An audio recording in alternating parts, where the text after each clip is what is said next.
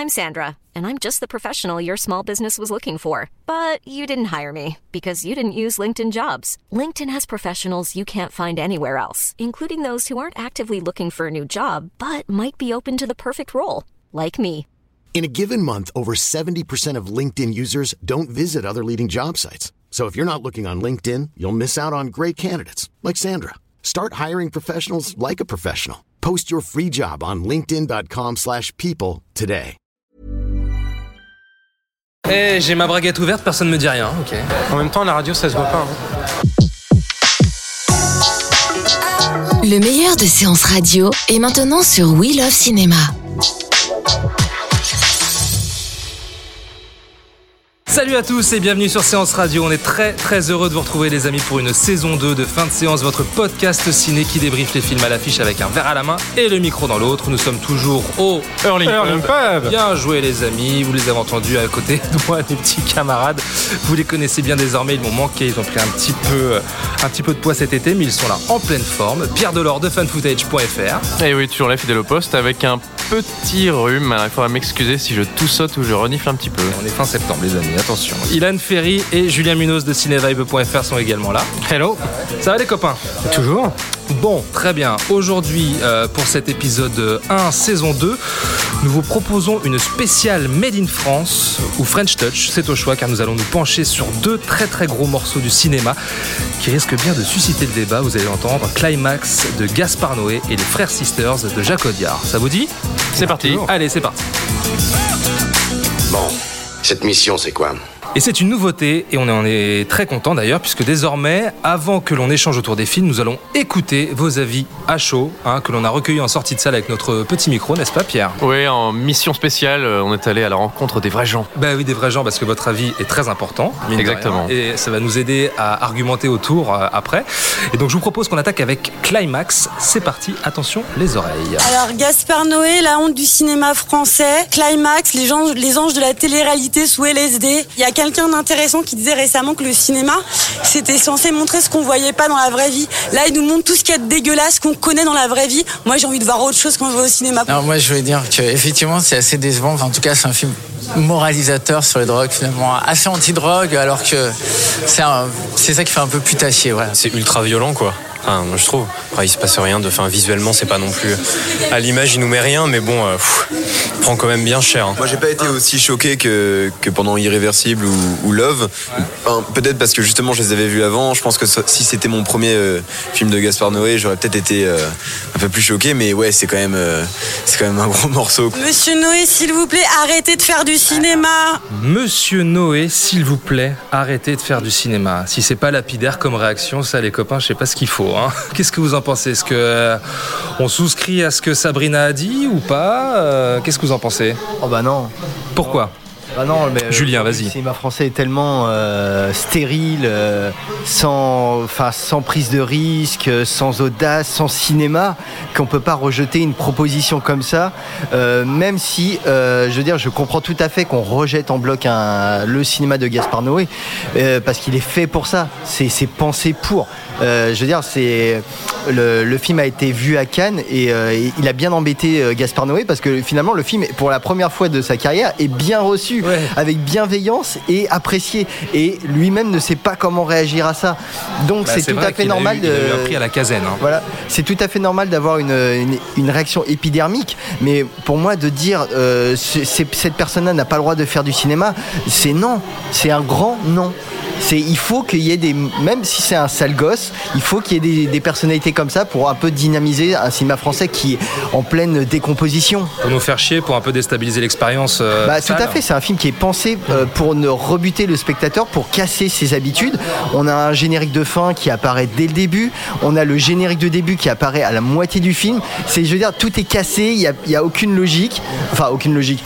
Je veux dire, il y a, tout est fait pour euh, casser le- les habitudes du spectateur et le malmener. Donc, a, a priori, il y a- il a réussi pour certaines personnes. Bah, il prend personne en traître, on va dire, hein, dans tous les cas. Quand on va voir un film de Gaspard Noé, a priori, on sait à quoi s'attendre. Oui, c'est sa marque de, sa marque de fabrique. Oui, Ilan. Euh, pour, parler, euh, pour parler du film, alors tout d'abord, je vais rebondir sur une chose qu'a- qu'avait dite euh, Julien, mais qui n'était pas dans le podcast. À la sortie du film, il m'avait envoyé un texto en disant à croire Climax, Gaspard Noé a assisté à tes soirées Pinard Nanar. Donc, je voudrais rétablir une justice. Gaspard Noé n'a jamais assisté à mes soirées Pinard Nanar. Ah, voilà, dommage. ça c'est dit. Voilà. Qui valent le détour. Exactement. Euh, mais oui, donc euh, pour revenir sur, sur Gaspard Noé, oui, c'est un, poil à gratter du cinéma français dont on a besoin, qu'on adhère ou pas à son, cinéma. Et c'est très bien aussi qu'on n'y adhère pas parce que c'est fait pour ça. Un cinéma qui est trop consensuel, c'est un cinéma qui est chiant. Et donc on peut, euh, au moins, Gaspard Noé a ce mérite de ne pas être, de ne pas être consensuel et de, de provoquer le débat. C'est ce ce une des choses que j'aime, chez lui. Concernant Climax, il faudrait peut-être remettre un peu le film dans le, dans le contexte. Le film était euh, né d'une envie de Gaspard Noé de faire un documentaire sur des euh, danseurs de voguing. Il avait assisté à une soirée, il avait vu ces danseurs extraordinaires euh, se, voilà, faire ses danses, faire ses danses incroyables. J'allais dire se dandiner, mais c'est un peu trop péjo- péjoratif. Et il avait voulu faire un documentaire là-dessus. Il avait appelé Esquad, euh, son, son producteur, qui lui a dit Ok, Banco fait un, fait un documentaire là-dessus. Mais quand on voit le film, on se rend compte que le projet a, évolué parce que je pense que plus que de filmer ses corps, euh, Gaspard Noé s'est surtout posé la question de les mettre en scène.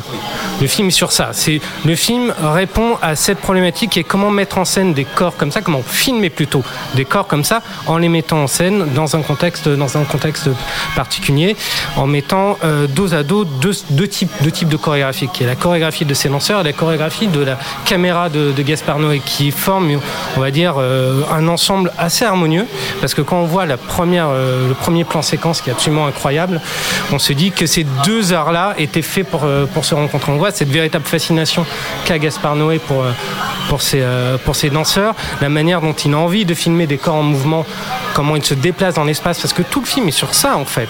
Tout le film sont des corps en mouvement, même quand, euh, quand ces gens-là ne dansent pas, il y a un rythme.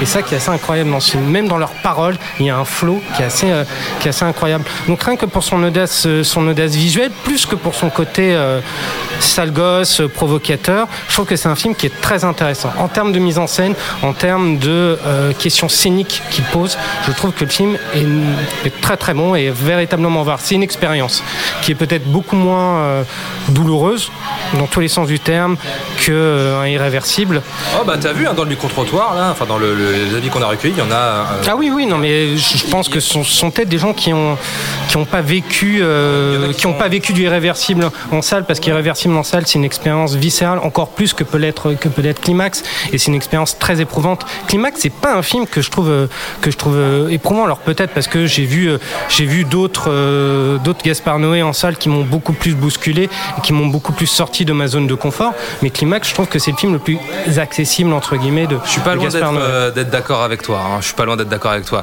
Mais eh, on parlait des corps en mouvement, etc. Il y a quand même une histoire dans ce film. Est-ce que quelqu'un peut la pitcher?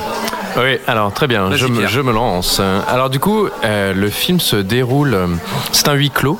Euh, le film se déroule dans un gymnase, qui est une salle de répétition pour une troupe de danseurs qui ont été engagés pour un spectacle un petit peu mystérieux sur lequel d'ailleurs le film ne s'attarde pas trop. C'est une répétition, ils font une dernière soirée. Et donc, ils boivent, ils picolent pas mal, ils boivent cette fameuse sangria qu'on voit dans la bande-annonce. Et ce qui se passe, comme tout film de Gaspard Noé, c'est qu'à un moment, euh, à un Là, moment, le le, drame. le drame, le drame commence et le film bascule euh, dans le cauchemar total. Et en fait, c'est d'ailleurs, euh, d'ailleurs, je, je vais remercier tous ceux qui ont témoigné pour le film à la sortie de la salle, et notamment Sabrina pour avoir été aussi honnête et passionnée dans son témoignage. Et en fait, elle disait le cinéma c'est fait pour nous faire rêver. Et d'ailleurs, on peut mettre ça en parallèle avec le film qui est vraiment un film sur, sur le, c'est un film cauchemardesque total. Et c'est c'est ce qui se passe est absolument effroyable. C'est Ouais. c'est vraiment euh, d'une cruauté terrible. Euh, moi, alors, je vais être très honnête. euh, j'ai trouvé que le film, euh, au début, j'ai eu beaucoup mal à, l'appréhender. Je trouvais qu'il y avait une vraie formule, une formule Gaspard Noé. Si vous, si vous voulez, des fois, il y a des vidéos YouTube euh, sur Internet qui sont assez marrantes, où des mecs s'amusent à faire des fausses bandes annonces à la manière de. et si Wes Anderson avait tourné X-Men, et si Stanley Kubrick avait fait, je sais pas quoi, Batman. Et du coup, ils reprennent tout leur gimmick de mise en scène. Et évidemment, bah, on reconnaît le, le- le style, grosso modo, stéréotypé du réalisateur. Là, tu veux dire, tu, tu parles par exemple des, euh, des cartons qu'il y a avec euh, les, les notes d'intention, les phrases. euh, Et donc du coup, si, on, si on me disait euh, qu'est-ce que ça ferait un, un film, une histoire à la Gaspard Noé, eh bien euh, il y a tout un type d'éléments comme ça auxquels on pourrait s'attendre et qu'on remettrait dans cette, une fausse bande-annonce qu'on réaliserait. Et là c'est un peu la même chose. C'est-à-dire que j'ai pas été surpris parce que j'ai revu la même typographie que par exemple dans son générique que pour Enter the Void, la même, meilleure, la même manière de traiter le générique, de le déconstruire. Euh, c'est c'est- voilà c'est cette déstructuration, ça se dit, c'est un vrai mot ça. Euh, déstructuration du, euh, du générique euh, à différents moments du film. Et, tout le début d'ailleurs je l'ai trouvé assez mécanique. Euh, si vous voulez le film se déroule dans une espèce de long plan séquence avec quelques cuts euh, et quelques raccords artificiels. Mais euh, j'ai trouvé, on voyait vraiment les acteurs qui sont d'ailleurs des acteurs semi-professionnels comme souvent, qui respectaient si vous voulez un petit peu trop leur marque. On voyait vraiment les mécaniques du film se mettre en place. Je trouvais les, codes Gaspard Noé auxquels je m'attendais. Et toute cette première partie j'ai eu vraiment du mal à rentrer dans le film. Surtout que je trouve que le film ne cache pas vraiment ses attentions, ses intentions. C'est-à-dire qu'il commence par une interview des différents protagonistes. Pour qu'on s'attache à eux. Pour qu'on s'attache à eux, ce qui est d'ailleurs très intéressant. hein. Ils sont à ce moment-là très naturels. Mais pour qu'on commence à voir qu'il y a Anguille sous roche quand même. On Oui, sent qu'il ouais. va y avoir un problème en les, entend en, en- en les entendant en interview. Et ces, ces différents protagonistes sont mis en scène à travers un petit écran qui est entouré par des, des cassettes VHS, des DVD et des romans. Et si on lit les titres des cassettes et des romans, qui sont vraiment euh, bah, au premier plan, quoi, euh, ils citent énormément de références, notamment Suspiria. euh, notamment euh, Buñuel et donc toutes ces références du cinéma surréaliste euh, du cinéma du cauchemar du cinéma de l'enfermement elles sont citées dès le début. Et je me suis dit bon bah d'accord euh, c'est exactement comme ça que ça va se passer. Et la référence à Suspiria par exemple est assez présente notamment dans le jeu des couleurs. Euh, on passe devant un paysage de forêt imprimé sur un mur et soudainement l'image devient verte. Beaucoup de et d'ailleurs on est dans un espèce d'hôtel finalement parce qu'ils ont des chambres etc comme dans Suspiria. Donc à tout ce niveau je, je sais pas pour vous je sais pas ce que vous en avez pensé mais moi j'ai vraiment pas été surpris. Et c'est seulement à partir du moment où le drame commence où ça part en sucette totale que là ah ça y est le film a pris au trip Oui, mais regarde, le film s'appelle Climax, donc la note d'intention, elle est claire dès le départ, c'est-à-dire qu'il joue justement sur l'attente du spectateur pour pouvoir faire progressivement monter en crescendo, et jusqu'à effectivement euh, les 45 euh, premières minutes où là, effectivement, ça bascule. Mais t'as pas trouvé ça dommage? Non, non, mais en fait, ce que je, ce que je veux dire par là, c'est- c'est- non, j'ai pas trouvé ça dommage parce que d'une certaine manière, je me suis attaché au personnage, j'ai trouvé ça un poil long effectivement, et c'est en ça où je rejoins euh, Ilan qui disait que c'était sans doute son film le plus acc- accessible parce que il y a, y, a, y a ces personnages-là qui, euh, qui ont des envies particulières. euh, voilà, on- on- euh, ils, ont, ils ont envie de, de, de, bien faire pour leur, leur métier, pour la, la- la troupe, etc.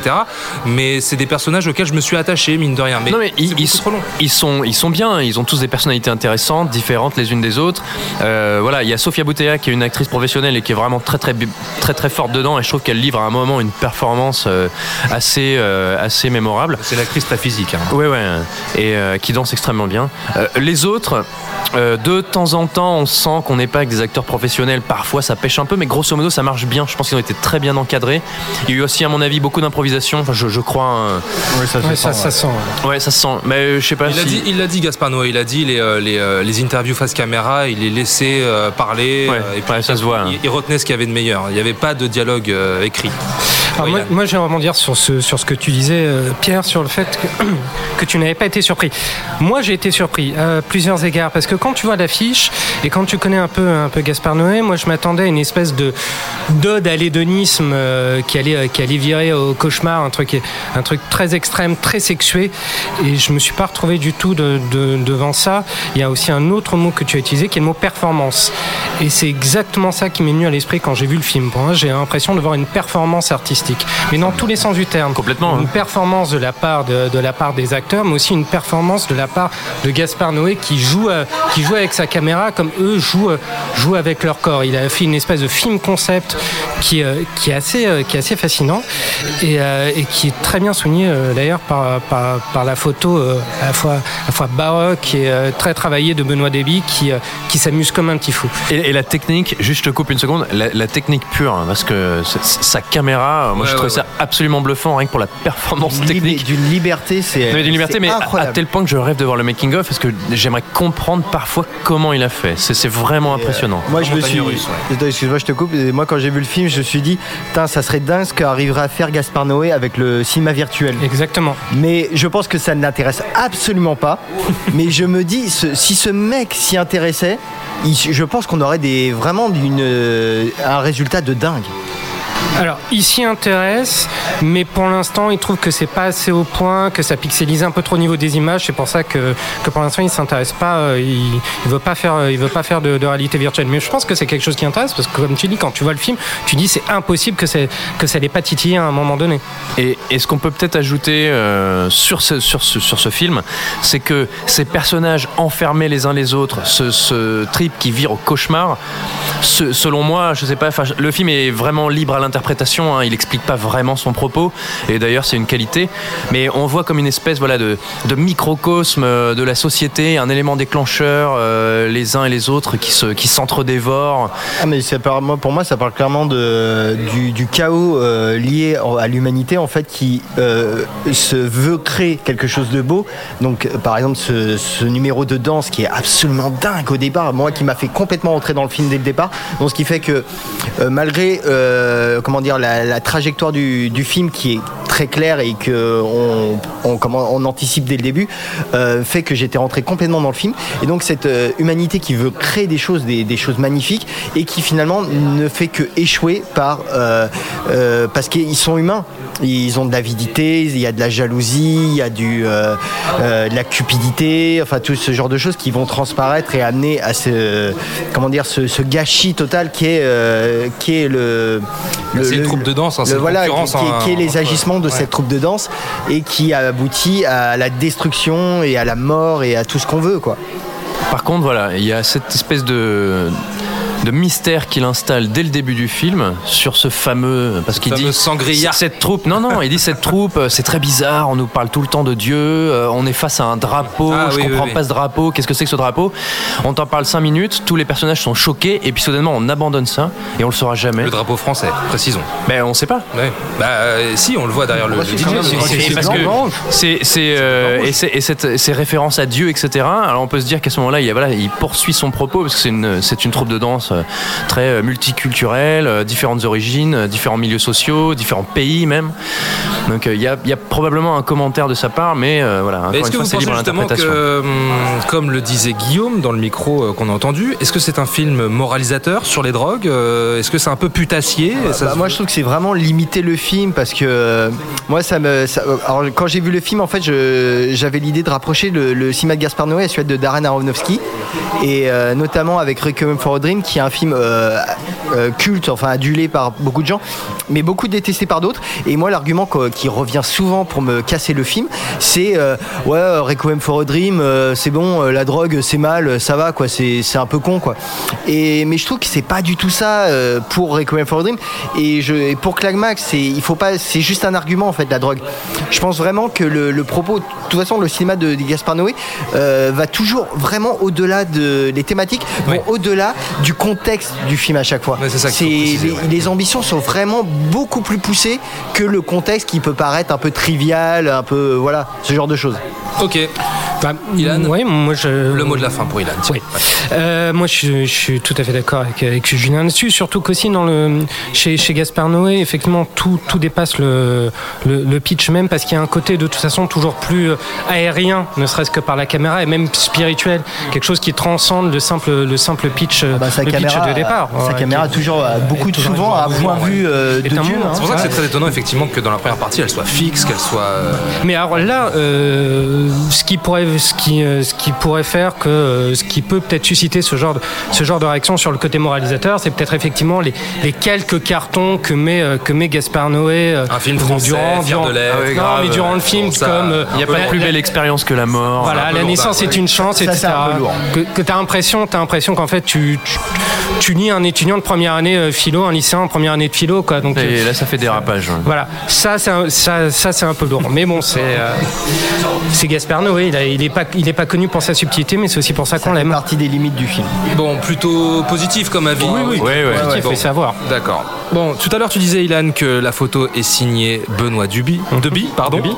Benoît Deby, qui est donc euh, le directeur euh, de la photo de longue date de Gaspard Noé, et qui est également le directeur de la photo des Frères Sisters de Jacques Audiard, dont on va parler tout de suite. Trois ans après sa palme d'or pour Dipan, le grand Jacques Audiard s'attaque au western avec les Frères Sisters. Grosse production réunissant Joaquin Phoenix, John C. Reilly, Jack Gyllenhaal et Riz Ahmed. On écoute euh, vos avis, on en reparle juste après ça. C'était pas mal, ça m'a rappelé un peu euh, les westerns comme Appaloosa. Non, moi j'ai bien aimé, j'ai bien aimé. Peut-être ce qui manquait, c'est un peu d'humour. Excellent film. Sinon, dans l'ensemble, la réalisation est parfaite, le, le jeu est superbe. Oh ben, les westerns, c'est violent en général, ouais. C'est pour ça qu'ils respectent les codes du western. évidemment, c'est violent. La vie sauvage a été violente là-bas euh, au 19e siècle et je vais vivement le conseiller. J'ai trouvé ça génial. C'est super de voir euh, Jacques Audiard euh, qui arrive à, gérer ce type de production à l'américaine tout en gardant sa propre identité, ce qui est rare. Je trouve qu'il arrive à, conserver sa mise en scène, une certaine tension, un vrai amour pour ses personnages dans toute leur complexité. C'est vrai que là, il y a quelque chose de plus proche de ce que Clint Eastwood a pu faire sur ses derniers films. Euh, moi, je trouve voilà, qu'il y a une, une beauté dans cette euh, arrivée progressive d'un autre âge que ces gens n'acceptent pas et une sorte de boucle de violence perpétuelle qui est aussi caractéristique du cinéma d'Audiard. Donc c'est extrêmement cohérent avec tout son cinéma et en même temps très joli, très bien réalisé, euh, bien mis en scène, bonne musique, enfin voilà, tout ce qu'on attend de, lui. Donc c'est super. Bon, beaucoup de choses hein, dans, ce, dans ce petit micro, vous l'avez entendu. Appaloosa, euh, évoqué par Hugo, quelque chose de plus proche de ce que fait Eastwood sur ses derniers films, la boucle de violence perpétuelle euh, qu'évoque euh, Antoine à l'instant. Euh, Est-ce que vous souscrivez à tout ce que vous avez entendu, les copains, ou pas? Bah euh, oui, Ilan. quasiment, oui, quasiment, quasiment un tout. Alors, Alors, les frères Sisters, Alors, ouais, as-tu euh, pensé bon, Appaloosa, euh, oui, pourquoi pas, oui, c'est vrai qu'il y a ce même, euh, comment dire, ce même, ce même rapport un peu euh, contemplatif, intimiste plutôt au, au western, pourquoi pas, et même démystifiant, démystifiant le, le western. Mais ce qui, moi, ce qui m'a surtout interpellé dans, dans Les Frères Sisters, outre toutes les références qu'on peut y trouver, effectivement, à Paloussa, de Ed Harris, au film de Eastwood, à, à tout, euh, à, à tous ces westerns, voire même peut-être à Hostile. euh, Plus récemment, ouais, de Scott plus- Cooper, plus- plus- dont on a- de Scott dont on a Cooper, parlé, effectivement, plus, récemment. Euh, Au-delà de tout ça, je trouve que ce qui est, ce qui est intéressant dans le, dans, dans le film, c'est que Audiard euh, bah, a repris un genre, s'est réapproprié un genre comme il l'a fait, comme il l'avait fait avant, et y a injecté toutes ses obsessions, dont, dont celle de, du besoin de s'affranchir ou non de, de la figure, euh, de la figure paternelle, qui, euh, qui est toujours, qui est toujours écrasante et qui là euh, est vue sous le, sous le prisme de, de l'hérédité, cette violence héréditaire qui se, a priori, qui se, qui se transmettrait, euh, qui Entre se mettrait, Joaquin voilà. Phoenix et John C. Reilly. Voilà, qui ont, qui ont eu un père très violent et qui, euh, qui questionnent leur violence par le prisme, par le prisme du, père, mais aussi on y voit aussi euh, Jacques Audiard questionner son propre rapport, euh, son propre rapport à la violence par des scènes euh, soit assez crues, soit, euh, soit hors champ. On sent qu'il n'est pas forcément, euh, pas forcément très à l'aise avec, mais justement c'est ça qui est intéressant dans, dans, dans les frères, dans, dans les frères Sisters. Avec les scènes de violence, tu veux dire que t'as pas l'impression qu'Audiard soit très à l'aise J'ai pas l'impression qu'il soit très à l'aise avec la violence de manière générale, mais ça c'est Ah, quelque chose qu'il dit de, Oui, oui, oui, de- bien de sûr, toute façon, qu'il n'est pas très à l'aise avec, avec la violence de manière, de manière générale. Et alors, dans un genre euh, comme, comme le western qu'on peut définir à tort peut-être comme un genre euh, euh, violent par, euh, par essence du fait, de, du, fait de, du contexte dans lequel il s'inscrit, qui est, qui est Mm. l'Ouest qui est l'Ouest sauvage. Effectivement, je pense que c'est aussi une manière pour, pour Audiard de se, de se pousser dans ses derniers retranchements et de voir de quoi il est, de quoi il est capable et comment il peut reprendre à lui un mythe et, et en faire sien. Mais t'as bien aimé Ah, moi j'ai beaucoup aimé les Frères Sisters. Voilà, c'était la question, c'était est-ce que j'ai bien aimé Oui, oui, j'ai très bien au-delà de, au-delà de l'analyse et tout ça. Oui, la réponse est oui, monsieur, j'ai beaucoup aimé les Frères Sisters. Julien Non, moi aussi j'ai beaucoup apprécié le film et euh, je le rapproche ouais, avec Appaloosa de Ed Harris dans la mesure en fait où le film casse un peu les codes mais de manière un peu gentille, euh, tu vois, de, de manière un peu légère, euh, sans. Par exemple, on a ces, donc ces, ces deux frères sisters qui sont des hommes de main euh, Pour le à la- Commodore. à la solde du Commodore. Incarné euh, par Rutger Hauer. Rutger Hauer. Enfin, en tout cas, euh, Hauer qui est, faut La- silhouette. dire. de Ouais. Hauer. Il est là 1 minute 30. C'est dommage. Ça, c'est quand même abusé. Il y a un hein. loupé, ouais. Et donc, euh, donc c'est deux tueurs à gages en quelque sorte et euh, qui ont par exemple un langage très sophistiqué, alors que généralement le code du, western est euh, des mecs un peu bourrus euh, qui s'expriment, qui sont des taiseux, ce genre de choses. Et là, les mecs ont un langage un peu précieux. Il y a voilà, il y a, un peu tout ça et donc ça casse pas complètement le genre. C'est pas non plus, je sais pas moi, l'assassinat de Jesse James, ce genre de choses. Mais voilà, ça, ça, ça prend le genre un peu de, de biais, tu vois, ça, ça décale un peu le regard qu'on peut avoir sur le western et, et, et- et ça montre un peu, euh, enfin, comment dire, ça, on voit qu'est-ce que ça donne en fait. De, Ça veut dire quoi? Ça veut dire que ce que tu essayes de dire, c'est qu'il y a une, la finesse et la mélancolie qui caractérisent le cinéma d'Audiard aussi, l'attachement réel à ses personnages. Aussi, euh, mais il y a, y le film déjoue un peu les attentes qu'on peut avoir euh, en termes, par exemple, de, des gunfights qui sont soit en hors champ, soit vus de loin ou ellipsés. Euh, donc d'où cette violence qui est toujours un peu euh, jamais frontale, mais qui ne se cache jamais vraiment non plus. Hein, c'est, je veux dire, quand on abat quelqu'un, ça montre la réalité de, pro- la probable réalité que c'était à l'époque. C'est-à-dire, on, on prend pas de gants, quoi. C'est, euh, il y a un homme à terre, on l'abat, bam, quoi. C'est, il est mort. Il n'y a pas de, retour, il n'y a pas de, de, enfin voilà, c'est pas le cinéma d'action euh, du western spaghetti ou autre, voilà. Donc voilà, j'aime bien ce regard de biais en fait du genre, qu'est-ce que ça donne si on décale un peu les lignes. Ok, Pierre Bon bah alors moi, euh, exactement comme mes petits camarades, hein, euh, j'ai énormément aimé, euh, enfin j'ai beaucoup aimé Les Frères Sisters, je trouvais que c'était vraiment un très beau film, un film très sensible. Il y avait quelque chose qui m'intéressait vraiment en allant voir le film, c'est sachant que c'était un western qui était réalisé par un Français et que traditionnellement c'est un, ben, genre purement américain, purement hollywoodien, même si on peut le rappeler, hein, dans les années 1910, la France faisait du western hein, en Camargue, ce qu'on appelle le western camembert.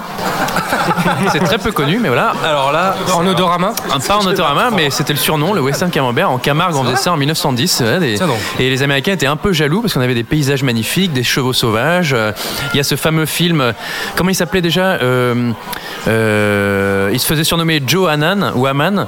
Euh, il, a, il a monté ça en France et euh, à un moment, il voulait avoir des, des figurants pour jouer des, des- des Indiens.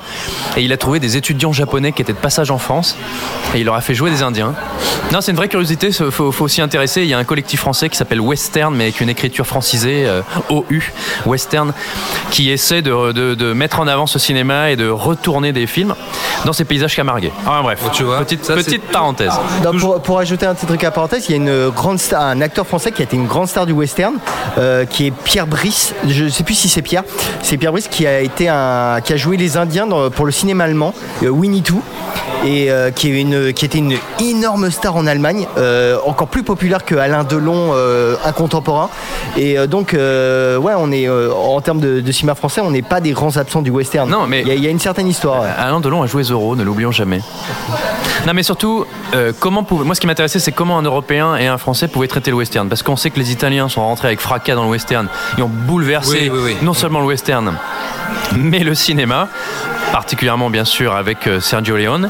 La trilogie du Et là, je me disais, Jacques Audiard, qu'est-ce qu'il peut amener? Parce que souvent, la position, c'est soit je vais essayer de jouer le malin et de euh, déstructurer le western et d'amener euh, une composante presque plus intellectuelle d'européen, etc. euh, voilà.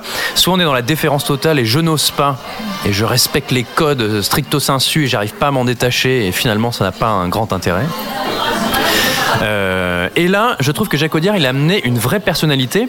Et pendant tout le film, je le cherchais, ce regard de français. Je me disais, mais où il est? Et moi, je l'ai trouvé dans les paysages. J'ai trouvé qu'il y avait une admiration dans les paysages, qui sont d'ailleurs. euh, la, la photo du film est absolument magnifique. Je trouve que le travail sur les éclairages est bouleversant, euh, extrêmement sensible. Il y a d'ailleurs une scène de fusillade en pleine nuit. Donc là, tu dis que Benoît Deby fait un meilleur travail sur les frères Sisters que sur Climax. Mais sur Climax, ça a dû être difficile. hein, avec le positionnement de caméra, je sais pas où il a mis ses lumières. Mais il y a voilà, des très très très belles scènes et on sent qu'il s'attarde. Et je pense qu'il a été émerveillé par certains paysages, notamment des paysages de montagne et des paysages de forêt. Euh, moi j'ai trouvé ça très beau. Un paysage de plage aussi, c'est des choses qu'on voit pas si souvent. Et parfois je trouve que le western américain ne traite pas ces paysages avec autant de, de poésie. C'est quelque chose qui, bah, auquel ils sont habitués. Et le français qui arrive euh, en territoire américain, forcément, il se prend ça en pleine face. Et c'est. Bah, je suis pas tellement d'accord avec toi. Moi, j'ai vu ça. J'ai trouvé qu'il y avait, j'ai trouvé qu'il y avait une admiration pour ces paysages. Qui, ne- il te met pas ça dans la tronche. hein. C'est- ça reste, di- Ouais. ça reste discret. C'est- c'est subtil, ouais. Mais je l'ai vu là. C'est subtil. Et de toute façon, le cinéma de Jacques Audiard est. Non, non, est bien subtil. sûr, mais tu vois, la, la- la discrétion dont tu parles sur les paysages qui ont une réelle importance dans ce genre-là, à mon sens, euh, moi je pense surtout que j'ai- un, un- un beau, j'ai un problème avec ce film parce que je, je- je lui reconnais de très très grande qualité. Je trouve que c'est un très très beau film. Un peu long. Qu'il est porté par de très grands personnages. Mais c'est, j'ai trouvé ça assez long. La première partie, j'ai trouvé assez scolaire. Je trouve que c'est, c'est ce que je t'ai dit à la sortie. J'allais, y venir. que, que ah, pardon, bah, que n'importe quel autre réalisateur un peu talentueux qui sait manier une caméra aurait pu faire la même chose en fait, je trouve. Voilà. J'allais y venir, mais bien sûr, on m'a coupé. Mais oui. Et voilà, ça se passe Pardon. comme ça. La saison 2, ça commence mal. vois, je, je finis tes phrases, tu termines. Non, mais c'est on parce qu'on on est copains, on se connaît. C'est beau. Euh, et du coup, effectivement, voilà, cette première partie, j'ai trouvé un peu scolaire. C'est très beau, la musique d'Alexandre Desplat fonctionne très bien. Par contre, voilà, sur le coup, au début, j'ai pas senti la patte vraiment de Jacques Audiard, j'ai pas senti le regard différent d'un réalisateur qui viendrait explorer ce nouveau genre, pour lui en tout cas. Et pas tellement d'enjeux forts qui se dessinent aussi au Et, début. et, et- et je tenais, euh, mon attention tenait grâce à ces personnages. Joaquin Phoenix et John Ouais, Cirelli ouais. sont formidables. Je trouve que Riz Ahmed est toujours très bien, c'est vraiment un bon acteur. Malheureusement, Rutger Hauer, quand on l'aperçoit à la fenêtre, je me suis dit, oh, génial, il est là. Et puis en fait, il est là 1 minute 30. Et Jake Gyllenhaal, qui moi m'a vraiment impressionné. Je trouve qu'il est, Ah oui, il est il est excellent. magnifique. Excellent. Mais il est même très beau avec sa, sa- Ouais. sa moustache, son air. Il prend un parler de l'époque un peu distingué. Ouais. Il joue un détective privé. Je trouve que ça fonctionne du feu de Dieu. Je pense que a- c'est le personnage que je retiens le plus du film. On a un beau quatuor d'acteurs auquel on n'aurait pas forcément pensé et je trouve que c'est vraiment une ouais. grandes forces du film et euh, Les et acteurs sont franchement top. euh, bra- bravo à Jacques Audiard pour, euh, pour son Il n'y a que casting. lui qui peut faire ça, on dirait. Hein. Et au fur et à mesure, cette sensibilité, cette humanité, cet attachement au personnage et cet attachement, j'ai presque envie de dire, euh, sans vouloir rentrer dans la lutte des classes, mais cet attachement presque prolétaire à ces personnages. C'est-à-dire que ces tueurs, c'est pas des espèces de desperados du western, des figures un peu mythiques. C'est des mecs, euh, il, va, il va leur trouver un quotidien, on les voit dans leurs petits problèmes de tous les jours, on les voit apprendre à se brosser les dents. Leur Euh, fraternité aussi, elle est touchante. Hein. C'est une, fratrie euh, qui est très touchante. Et ça, c'est pas si courant. Oui, c'est vrai. Je voudrais- je voudrais Oui, oui, vas-y, vas-y, Ilan. re- rebondir sur, euh, Vas-y, Ilan, vas-y, vas-y. sur, sur deux choses, sur deux choses qu'a qu'a dit Pierre, qui est le, le rapport à la nature que, que entretient Jacques Audiard dans, dans le film. Il y a un côté très minéral dans le film qui m'a qui m'a beaucoup touché. Effectivement, il y a euh, il y a ce côté assez assez contemplatif sur la nature et très discret, mais tout dans le film est dans est dans la discrétion, même dans la dans la peinture des personnages, même dans la démythification, parce que c'est un film qui est aussi sur la démystification. Quand tu dis, min- ça démystifie, minéral, euh, dis-moi. c'est la pureté. Oui, Parce que tout à fait. minéral, euh, Oui, oui, non, je, je, je parle pas de, je parle pas Oui, il y de a l'eau. des fleuves, mais bon. Mais euh, voilà, Euh, surtout pas Hurling. Mais euh, voilà, il y a un côté extrêmement, extrêmement minéral, extrêmement pur, extrêmement discret. Toute cette discrétion, toute cette subtilité que j'ai trouvé, euh, que j'ai beaucoup aimé dans le film. Et en fait, les choses arrivent de manière très naturelle, très très naturelle. C'est, c'est quasiment, c'est quasiment instinctif. Et moi, je trouve qu'effectivement, Audiard, je l'ai trouvé, je l'ai trouvé tout de suite. J'ai retrouvé toutes ces obs- obsessions, ce que je disais, ce que je disais tout à l'heure. Et je pense que si on devait donner un autre titre au film, ce serait Regarde l'école te tomber. Parce que pour moi, c'est du pur, c'est du pur Audiard dans, dans la lettre et dans l'image. Après, euh, pour revenir, alors je remercie encore une fois Antoine, je trouve qu'il a fait un très très beau témoignage et une très belle analyse. Ouais, on devrait l'embaucher. Euh, non, mais qu'on a diffusé quasiment en son intégralité.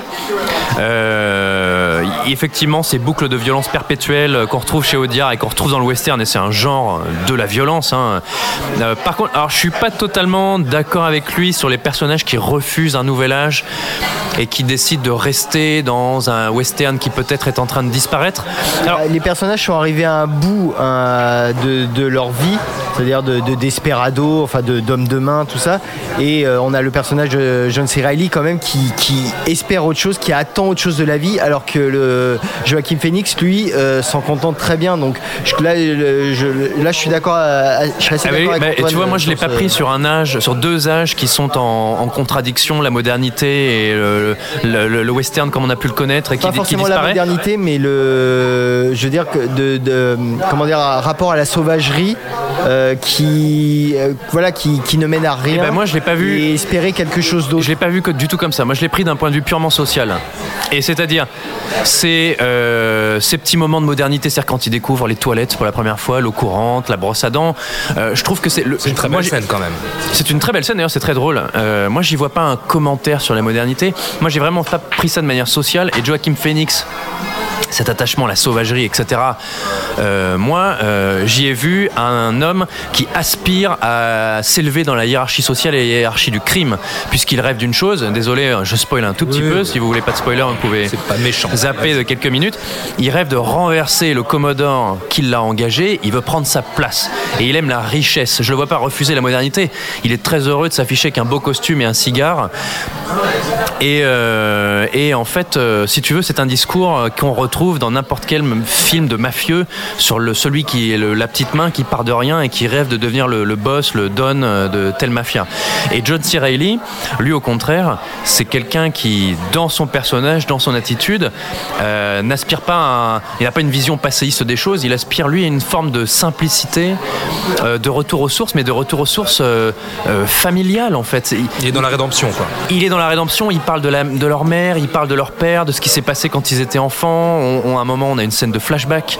Euh, pour moi, c'est ça. C'est, il aspire à une vie plus simple, une vie plus naturelle. Ça le fait pas rêver tout cet argent. Et d'ailleurs, il est dans ce milieu pour son frère, pour son amour euh, familial.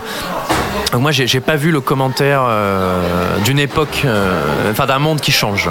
Non, et puis il faut dire que depuis, euh, depuis Impitoyable, on va absolument donner au western euh, cette espèce d'identité crépusculaire sur le temps qui passe, le refus de passer à un autre âge, et- et- etc.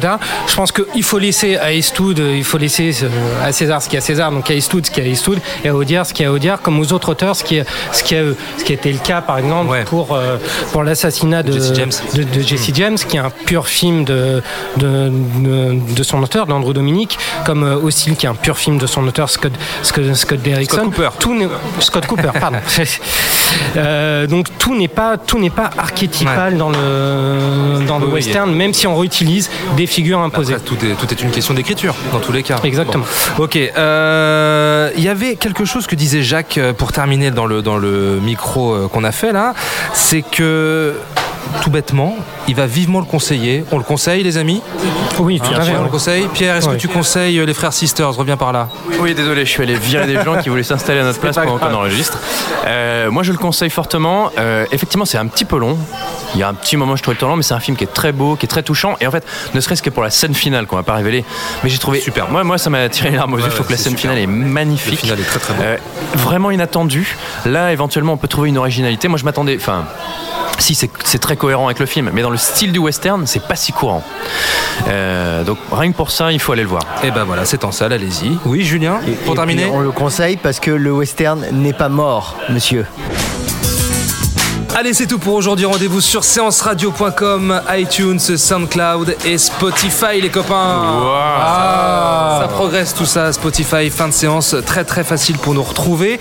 Avant de vous quitter, on va faire euh, quelques petits remerciements. On va faire un gros bisou à Hakim Mahadadi euh, sur Twitter, qui est un fidèle parmi les fidèles, avec qui on échange euh, pas mal. hein, Ouais, qui nous ont laissé des très gentils messages, ça nous a fait vraiment plaisir, donc on les remercie du fond du cœur. Cet été, il nous a classé dans son top 40 des podcasts à écouter. Ça a été repris. Il y a eu des petits petits, euh, des petits retweets, c'est pas rien, hein, c'est hyper sympa. fait, euh, Un homme de goût. Très plaisir, effectivement, un homme de goût. On va remercier également Mathieu, euh, autre auditeur fidèle sur Twitter, arrobase One Listen, un de nos auditeurs fidèles à qui je fais un gros gros bisou. Et on va remercier également Sabrina, Guillaume, Armand, Jules, Léo, Hugo, Frédéric, Jacques ou encore euh, Antoine pour euh, leur avis à chaud en sortie de salle. Et tous ceux qu'on a dû couper malheureusement, il y avait beaucoup de témoignages, on n'a pas pu tout garder, mais on vous remercie vraiment. Ouais, très très gros bisous. Euh, bah, vous savez ce qu'il vous reste à faire maintenant. Euh, iTunes, les petites étoiles. Oui, c'est vraiment important pour nous. Laissez-nous des petits commentaires, partagez, faites-le circuler à tous vos potes, laissez des petites étoiles sur iTunes, ça peut vraiment nous aider. On, a- on demande que ça et Ouais, c'est pas des voilà, blagues. des petites étoiles. On, on échange également avec vous euh, sur euh, sous les fichiers du podcast sur Twitter. Et je crois, je crois que c'est l'anniversaire de quelqu'un autour de la table aujourd'hui d'ailleurs. On va. Ah mais oui, mais qui donc Mais je ne sais pas, Julien? Ah, je sais pas, peut-être la personne qui est à, à ma gauche. bon anniversaire, Ilan. Merci. Serait-ce Ilan Ferry qui a 18 ans et toute 19, 19, 19. Il est enfin majeur, il peut boire de la bière. Ouais, c'est beau. On te fait, on te fait un très gros bisou, Ilan. Ben, Même merci, à l'antenne, écoutez ça. Oh là c'était là, Oh là d'amour là, dans ce mon- podcast. Mon plus beau cadeau d'anniversaire. Rendez-vous. Ça va, ça va dégénérer comme claque-mac, enfin, je vous préviens. hein. Euh, les amis, rendez-vous sur cinevibe.fr. Tout à fait. Arrobase fanfootage euh, FR également sur, euh, Exactement. sur Twitter. La Arrobase- discussion continue sur Twitter. Arrobase fin de séance, notre compte Twitter, les amis. Arrobase fin de séance, hashtag fin de séance. Voilà, pour partager. Vous le savez. On vous fait de très très gros bisous et on vous dit À très vite. à la semaine À prochaine. la prochaine. Ciao. Bisous, bisous. Retrouvez l'ensemble des contenus séances radio proposés par We Love Cinéma sur tous vos agrégateurs de podcasts.